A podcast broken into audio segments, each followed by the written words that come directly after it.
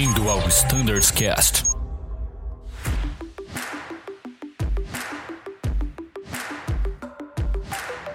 Buenas, pessoal, sejam bem-vindos a mais um episódio do nosso Standards Cast. Meu nome é Mirella, faço parte do time do Flight Standards. Hoje nós estamos aqui com o time do Safety e iremos falar de dois assuntos aqui bem interessantes. O primeiro é gestão da mudança, como a gente faz os nossos processos internos, e também vamos abordar um pouquinho como são feitas as análises de risco.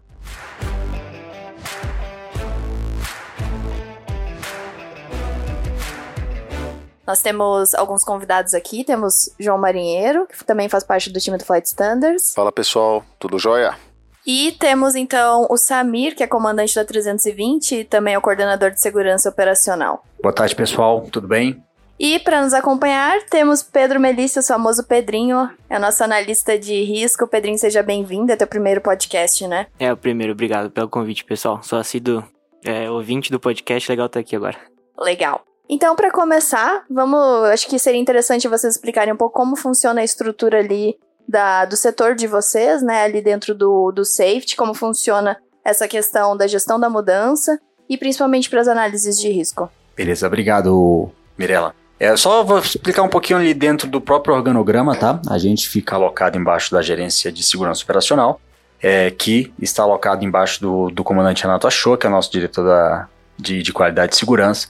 Então, é, na questão das análises de risco propriamente dita, a gente trabalha dentro desse organograma. É, trabalhando comigo, que é o nosso expert aqui na zona, na parte de risco, isso não só na parte de risco de análise de risco operacional, mas com risco como um todo. A, a gente tra eu trabalho direto com o Pedrinho e ele que me dá todo esse auxílio e suporte aí, não só na, na parte prática das análises, como até na parte de conceitos do, do, da matriz de risco e toda, de toda essa parte. É isso aí, a gente recebe os, as solicitações né, de mudança, gestão da mudança. Elas vêm para mim, eu encabeço então essas mudanças dentro do safety, no sentido de coletar as informações né, de, do que está vindo de mudança, quais são as propostas, quais manuais vão mudar. E aí dentro do safety a gente tem especialistas de várias áreas, aviadores de diferentes frotas, tem comissário, tem pessoal que trabalha com manutenção, carga, enfim. Então, sempre quando a gente tem uma mudança que impacta diferentes áreas, inclusive operacional, seja de voo, enfim, a gente tem bastante gente para trazer input, informação interessante para conseguir fomentar a análise de risco. Eu acho que a análise de risco é um processo que fica bom, como é uma análise qualitativa, quando a gente tem bastante input de pessoas que são experts no assunto, né? A gente tenta sempre trazer o máximo de quantitativo que a gente tem, então a gente usa os programas de reporte, o FDM, o LOSA. A gente tenta usar tudo que a gente tem de dado para conseguir corroborar a análise, mas no final das contas a análise é muito mais qualitativa do que quantitativa. Agora, Pedrinho, vamos pensar assim num leigo, né? O cara que assim realmente não conhece muito bem. É, o que, que é uma análise de risco? Que, qual que é o input e o output? Ou seja, para que serve uma análise de risco? A gente sabe, a palavra propriamente diz, né? Mas qual que é a intenção da análise de risco? Ótima pergunta, Marina, porque tem muita confusão entre análise de risco e classificação do índice de risco, né? Sim. Então, análise de risco é um programa de gerenciamento de risco preventivo que a gente aplica na Azul, é um dos únicos que a gente tem. Assim como o processo de investigação, o processo de gerenciamento de risco mais reativo, ou seja, ele acontece após a gente ter algum após evento. Um evento. Exato. Então, preventivamente, por isso que a análise de risco está associada à gestão da mudança. São dois é, processos que andam paralelamente dentro da empresa, né? Então, antes, quando qualquer mudança que a gente vem implementar, qualquer frota, alteração de coisas que a gente já tem, mas vai ter um escopo novo dentro da empresa, análise de risco entra como essa ferramenta de gerenciamento de risco preventivo, para a gente garantir que a gente não vai implementar nenhuma condição, é, nenhuma operação, atividade, enfim, com alguma condição latente, que seria alguma condição que ninguém viu, que acabou despercebido. Então, é uma atividade dedicada a tentar identificar essas condições, né? Porque a gente Sim. sabe que compliance é compliance, então a gente sempre parte por aí aqui na Azul, a gente não, nunca opera fora do compliance. Então, Exato. É, então assim, só exemplificando, né? Então, por exemplo, a, a gente agora participou, estamos participando, finalizando os processos do RNPR Departure no Sanzumon, né? Então, nós aqui do, do time de operações, toda vez que a gente vai mexer com qualquer procedimento operacional, seja, seja o que for, procedimento de mudança de procedimento de portas, processo de certificação, seja o que for, a gente sempre consulta o safety, sempre para eles avaliarem a necessidade da emissão de uma, da, da, da, da, realização de uma análise de risco, né? Então, um procedimento novo como o RNPR Departure, chamei o Pedrinho e a gente explicou qual eram as nossas intenções ali, né? A partir daí, ele fez todo um estudo, etc, e teve um resultado para a gente. Pode ser diversas recomendações, né? E essas recomendações estão dentro dos nossos procedimentos, né? Então, por exemplo, pode ser que o Pedrinho falou, olha, é... exemplo bem superficial, tá? Não, você tem que emitir um boletim de operações apontando os riscos encontrados naquela análise ali. Então a gente emitiu esse documento para realmente estar tá de acordo com as recomendações da análise de risco. Isso é importante, né, Pedro? Você explicar um pouquinho assim de o que eu tenho que fazer com isso. Você me entrega esse documento e fala, ó, tá aqui, ó, cumpra isso aqui. Como que eu gerencio isso? Qual que é o nosso trabalho? Exato. A gente costuma brincar no safety que o processo de gestão da mudança, análise de risco, é como se, funciona como se fosse uma consultoria. Né? Então, você quer implementar um novo modelo de negócio na sua empresa, você isso. contrata um consultor. É basicamente isso que a gente tenta trabalhar. Então, a gente tenta.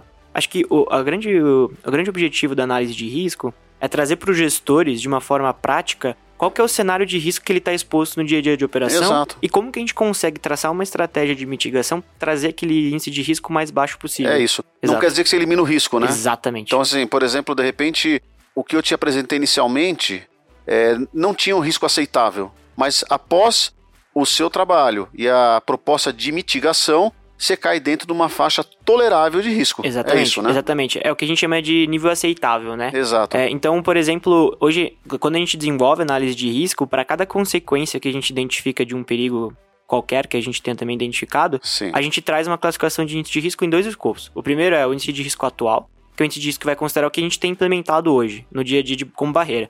Então, relembrando as aulas de SGSO, barreiras são é, procedimentos, treinamento ou tecnologia que a gente tem implementado. Sim. E muitas vezes algumas coisas pontuais ali que quando esses processos são novos, de fato a gente não tem, isso acaba levando risco. É normal, a gente não tem implementado isso no sistema. Exato. Então a gente vai lá e traça uma estratégia de mitigação para trazer esse índice de risco aí classificado num segundo cenário para o índice de risco que a gente de, é, chama como desejável, né? Para onde a gente Legal. quer chegar. E, e, interessante, da análise de risco. Agora a gente falou um pouquinho de gestão da mudança lá no começo, né, Mirela? Sim. E, por exemplo, eu tenho já uma coisa que está andando ali, né? Por exemplo, a gente tem coisa que a gente vai mexer agora, né? Por exemplo, política de ventos aí de limitantes de ventos para as frotas, né? É um processo que já existe, está tá consolidado na empresa, mas eu resolvi fazer um estudo e a gente vê oportunidades de evolução no processo. Nesse caso, né, Samir? Aí eu peço uma gestão da mudança é isso? Como, como é que funciona? O que, qual que é a intenção de uma gestão da mudança? O que, que ela resulta, na verdade? Exatamente, Maneiro. É, comentando a respeito da gestão da mudança, é, é, importante o pessoal entender. O nome mesmo já fala. É uma gestão Exato, de uma coisa é. que vai mudar. Então, é, a grosso modo, é um formulário, tá? Em que o time da qualidade tem. E a gente, é enviado para vocês. Já vamos, você como nosso Isso. sponsor, no caso.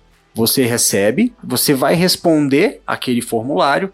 Automaticamente, com as respostas da, da, daquele formulário, a gente vai definir, geralmente, o, o time do risco, o, o Pedrinho propriamente, ele vai definir ou não a necessidade de, de ter uma abertura de análise de risco para essa gestão da mudança.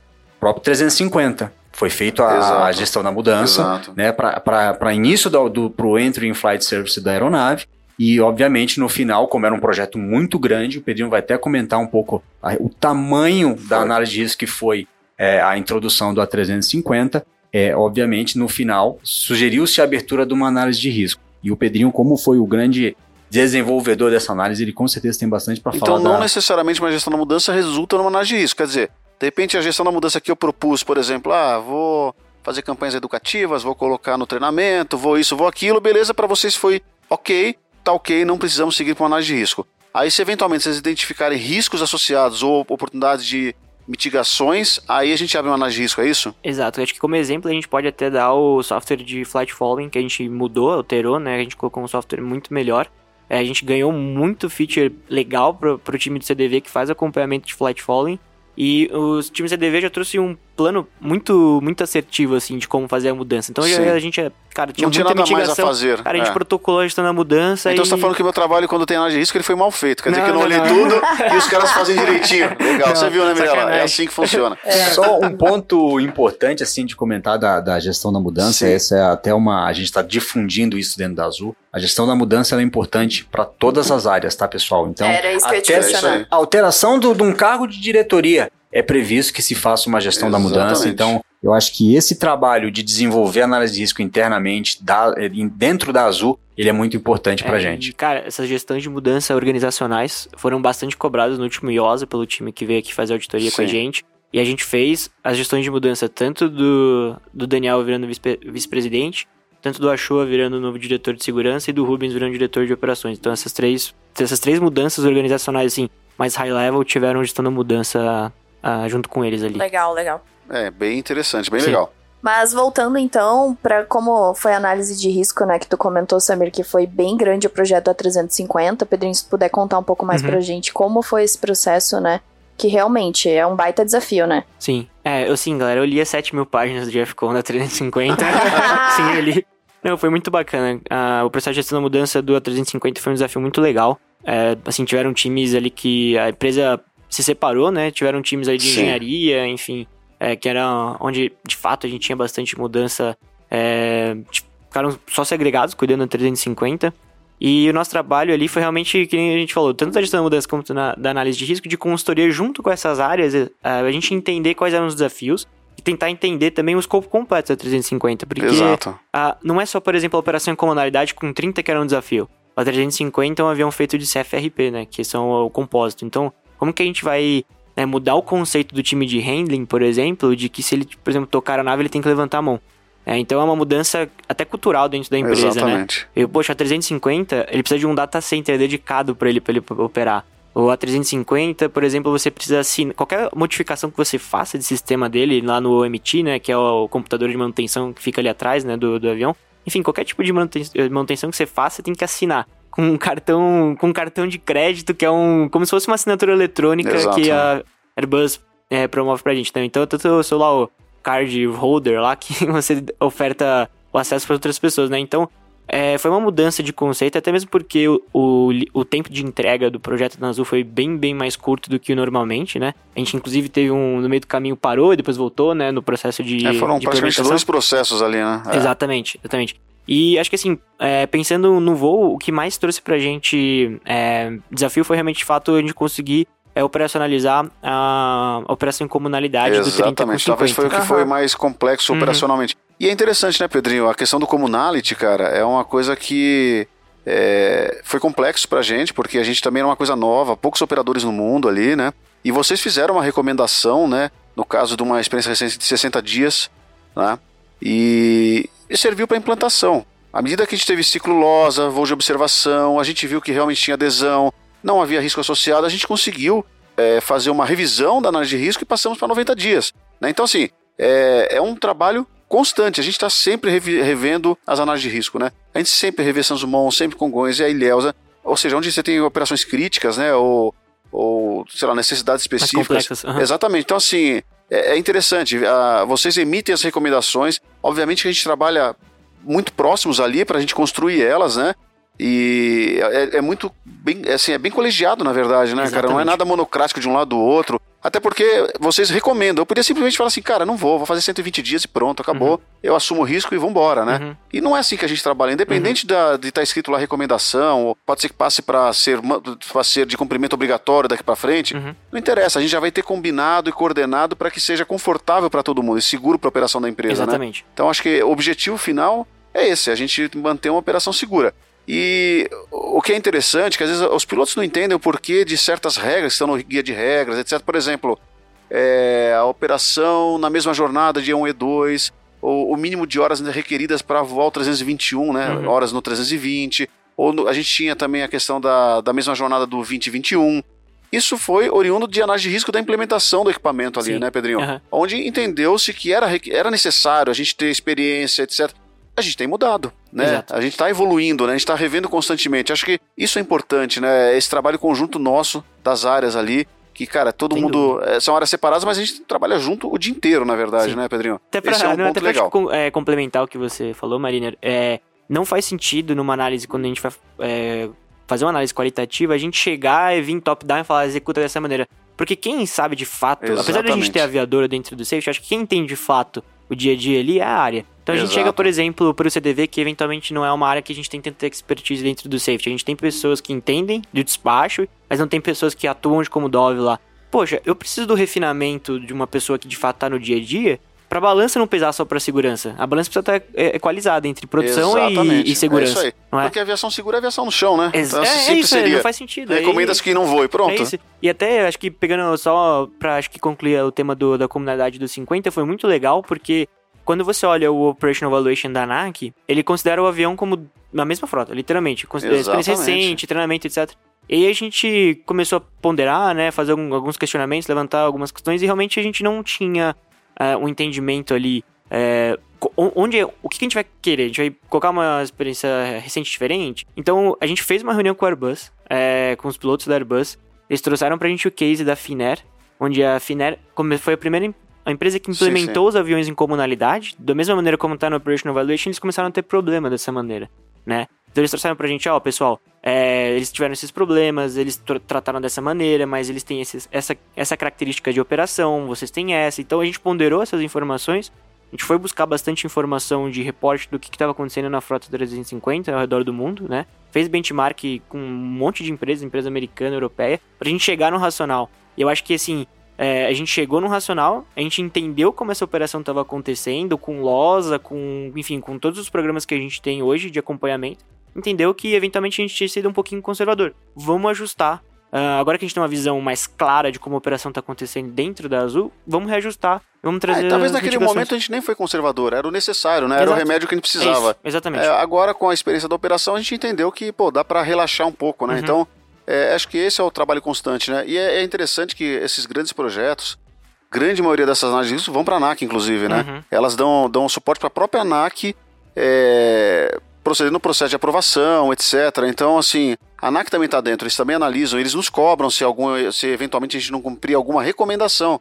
Né? A ANAC já entende que aquilo lá, cara, tá recomendado pelo safety, cara, cumpra-se. Uhum. Né? Todo mundo dorme em paz. Essa é a verdade. E é o que a gente faz, obviamente, né? Uhum, então, não vamos deixar de cumprir uma recomendação, até porque a gente, já a gente acaba construindo muito juntos aí todas claro, as recomendações ali, né? E eu acho é. que assim, não, desculpa, Mirella, mas acho que não, não existe uma maneira única de você gerenciar o risco. Acho que você não necessariamente uma estratégia de mitigação colocada pelo safety vai ser o que vai gerenciar o risco. A gente pode talvez trabalhar de outras maneiras, entendeu? Que não impactem tanto o operacional. E esse, essa troca que é benéfica no final das contas. E um ponto eu acho que é válido, a, a gente costuma revisar, dentro de uma revisão da análise de risco, a gente costuma até relaxar algumas coisas. Sim, Por claro. diversas vezes a gente chegou, cara, essa aqui, essa mitigação proposta não está sendo, essa barreira proposta não está sendo eficaz. Então, a gente, eu, como, como, é, reforçando o que o Pedrinho falou, quando a gente usa na revisão, desde dados do Focal e FDM, programa LOSA, o próprio 350 Exatamente. foi um. A gente usou diversas fontes. Quando a gente chegou na, em comunalidade com vocês, falando, beleza, vamos diminuir a, a, a aumentar, no caso, o tempo da experiência recente para 90 dias, não foi baseado no, apenas num pedido de Exato, vocês, claro. foi baseado nos dados que a gente teve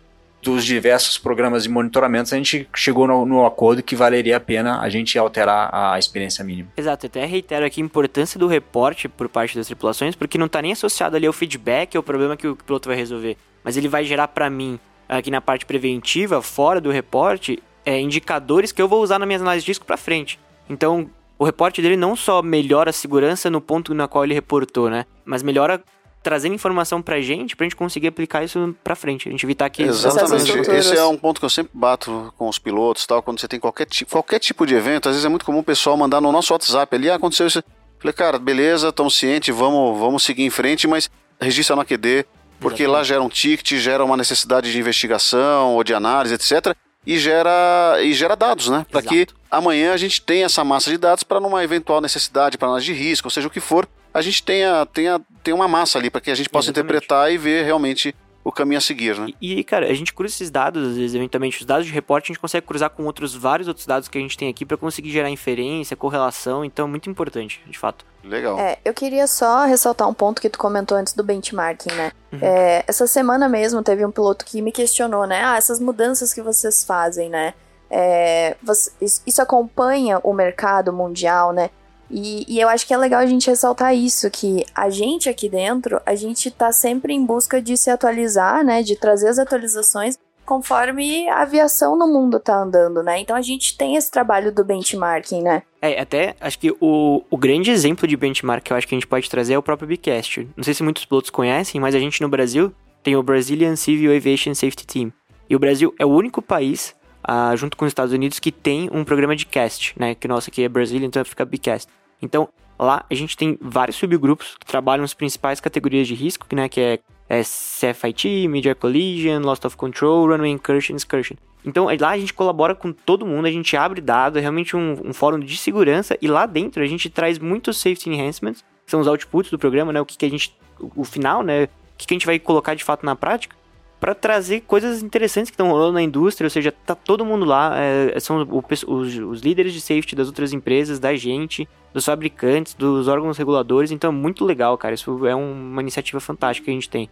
Muito legal, é, eu acho que é importante, né, a gente troca figurinhas aqui constantemente com outros operadores, com o intuito de Sim. trazer segurança e deixar também, né, trazer eficiência, deixar o, o nosso dia a dia muito mais operacional, né. É, mais algum ponto que vocês acham importante a gente ressaltar? Eu acho, é só, na verdade, assim, é o meu último ponto, a gente falou muito de coisa macro, né, da implantação do A350, é, mas a, a questão da, da, da, análise de risco propriamente, é, ela, ela, ela influencia tudo, tá? A gente vai começar, vou trazer um outro ponto, é, é, vai começar a operação de A320 em Rio Verde, dando um, um, um, um exemplo hipotético é feita uma análise de risco. Então, o aviador, é, quando ele está indo fazendo uma operação em Sinop, em Cacoal, em Porto Velho, uma operação nova, um fretamento, alguma é, coisa assim, dizer, é envolvido a análise de risco, tá? Então, é, lógico, a gente não faz análise de risco para abrir um Confins Galeão, porque é uma operação que a gente já, já opera nos dois aeroportos, uhum. exatamente, já são consolidados. Mas todo voo, fretamento, voo de células especiais, a gente faz uma análise de risco dedicada é, Pedrinho estava aqui já na época da pandemia, os voos da China. Ele perdeu noites acordados aqui fazendo análise de risco daqueles voos. Então, assim, o aviador que, ele, que, que tá lá na linha, tenha certeza que se ele tiver numa operação especial, seja ele para um fretamento ou alguma localidade é, que a gente não tem o hábito de voar, foi feita uma análise de risco para aquela operação. Com certeza. É, e falando um pouco né, de fretamento, a gente teve um recente agora no Embraer. É, a gente escreve um boletim também baseado nas recomendações de vocês, uhum. né? A gente põe as informações operacionais, mas muito dessas informações ela, elas vêm da análise de risco. A gente nem consegue escrever o boletim sem, sem ter conversado com o time do safety sim, antes, né? Sim. Mas então, marinheiro, tem alguma coisa mais? Não, acho que é isso aí, legal. É legal o grupo conhecer um pouquinho do trabalho de vocês, saber que tudo que a gente muda de procedimento, tudo que a gente aplica de novos procedimentos, qualquer coisa que seja, olhando o lado, por exemplo, de fuel conservation, etc. Todas essas modificações, todos esses trabalhos são feitos sempre em parceria, o safety sempre está envolvido, realizando as análises de risco, gestão de mudança, e a gente faz com muito embasamento ali. Então a gente está todo procedimento que a gente faz, a gente faz com de forma bem confortável, que a gente está olhando por todos os lados aí. Então é, é isso, pessoal. O, é um time que está sempre junto com a gente aí, a gente está no dia a dia. E da minha parte, perfeito. Eu acho que deu para trazer para o grupo um pouquinho de conhecimento de como, como funciona essa dinâmica aí. É muito legal, a nossa sinergia realmente é muito grande. Inclusive, aproveito para agradecer a oportunidade da presença de vocês aqui hoje nesse episódio. É, já estendo o convite para próximos episódios. Eu Vou sei cobrar, que tem muito mais assunto aí para a uhum. gente é, debater e trazer para o pessoal. É, Pedrinho, muito obrigada. É, quer fazer alguma consideração final para o pessoal? Não, acho que é agradecer por ter, pelo convite. Acho que foi muito bacana essa interação e trazer para o grupo isso. Talvez não, não, não ficasse claro para todo mundo que existia esse trabalho de back-office que a gente faz em conjunto.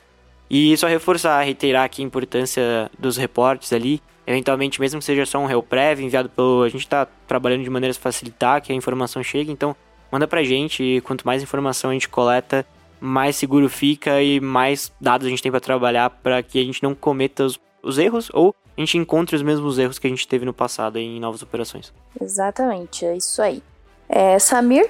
Não, é só aproveitar, Mirella, primeiro mais uma vez agradecer vocês pelo convite, tá? É, realmente é, é, é importante pra gente, tá? É fazer essa, essa publicidade do, do, do, do, trabalho, né? Que é o trabalho de formiguinha aqui dentro da, da DQS, da Diretoria de Qualidade e Segurança. Então é muito importante o grupo ver que a gente trabalha em sinergia não só com operações, como com as outras áreas da Azul, né, na, busca aí pela, pela operação com segurança. Muito obrigado.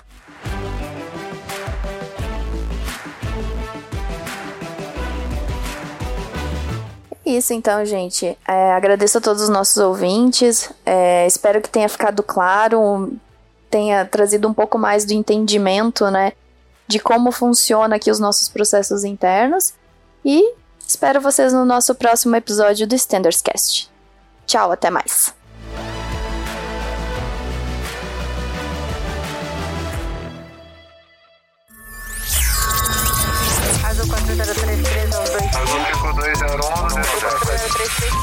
Você ouviu ao Standards Cast.